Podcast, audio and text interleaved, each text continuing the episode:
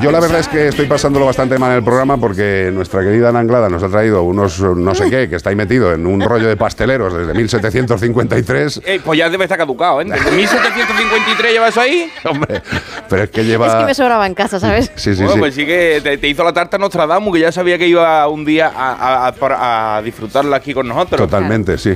No sé si Nostradamus. Era pastelero, ¿no? O sea, muchas cosas hacía ese hombre. ¿eh? Igual la madre era pastelera. Ahora mismo. Bueno, ¿y de qué va la carta que te han mandado, hijo? Pues vamos a ver, hoy va sobre un animal también cercano como el que estamos buscando, pero no es el que estamos buscando. Bueno, pues nada, todo Es tuyo. otro animal cercano al hombre. Hola Iván, me llamo Valentina y soy una ternera marrón de Burjasot. Mm. Te escribo para contarte mis siete horas de libertad extrema. Muchos animales te han contado sus peripecias adentrándose en la ciudad y yo soy una de esas. Ya sabes, una agente del caos como el Joker, que quieren ver mundo arder.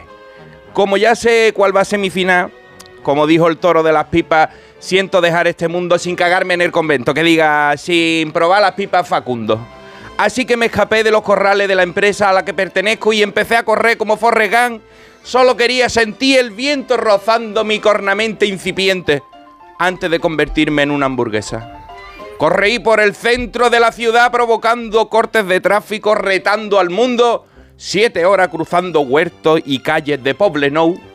Bueno, en los huertos me paré un poquito, en los puertos colindantes para pastar.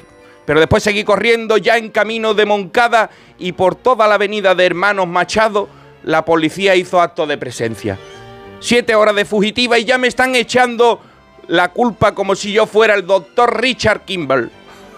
Como diría mi ídolo, el Joker, soy como un perro ladrando detrás de los coches. No sabría qué hacer si alcanzara uno. Actúo sin más. Y los especialistas que me, captuar- que me capturaron también actuaron. Lo hicieron con dardos deliciosos. Mm, ya sabes de lo que te hablo.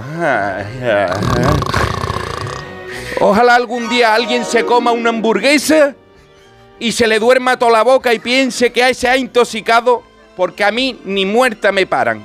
Represento el caos como V de vendetta. Traté de poner el mundo a arder en Valencia, pero ya estoy de vuelta en el corral.